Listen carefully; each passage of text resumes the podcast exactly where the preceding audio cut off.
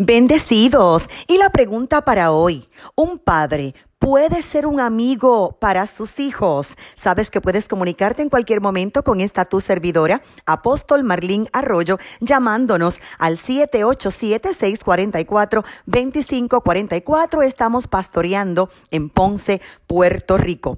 Un padre es muchísimo más que un amigo.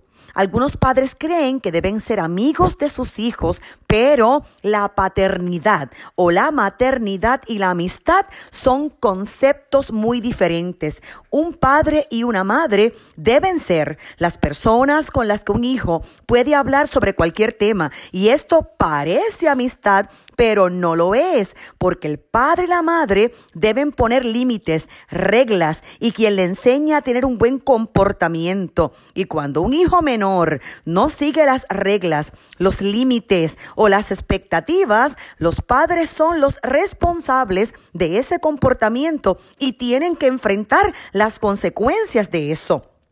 Los padres tenemos que preparar a los hijos para la vida, ser sus confidentes, pero eso no nos convierte en sus amigos, sino en sus consejeros y protectores.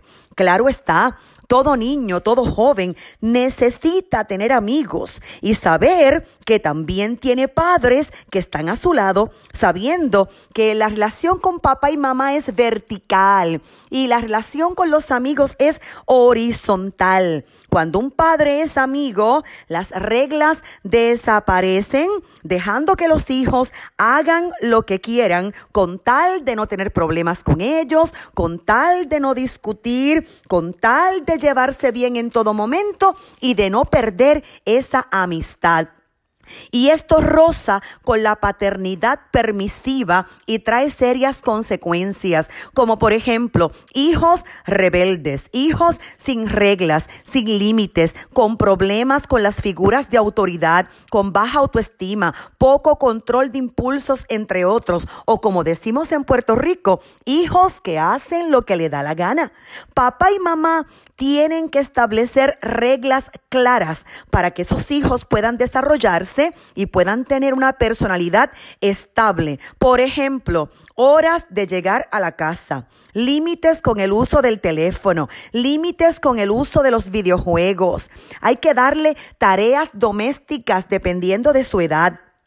Hay que establecerle las consecuencias que ellos van a sufrir por el mal comportamiento. Esta es la única manera de criar hijos que saben que podrán cometer errores, pero también aprender de ellos. Y la Biblia nos enseña a ser buenos y excelentes padres. Por ejemplo, algunos consejos. Deuteronomio capítulo 6, versículo 6 al 7 nos dice que los padres tienen que inculcarle la palabra de Dios a los hijos y hablarle la Biblia en casa, en el camino, al acostarse, al levantarse. ¿Se da cuenta? Es una relación vertical y no horizontal. Deben tener sana comunicación. Santiago 1.19 dice, prestos para oír, lentos para hablar y para la ira. Los padres disciplinan, los amigos no.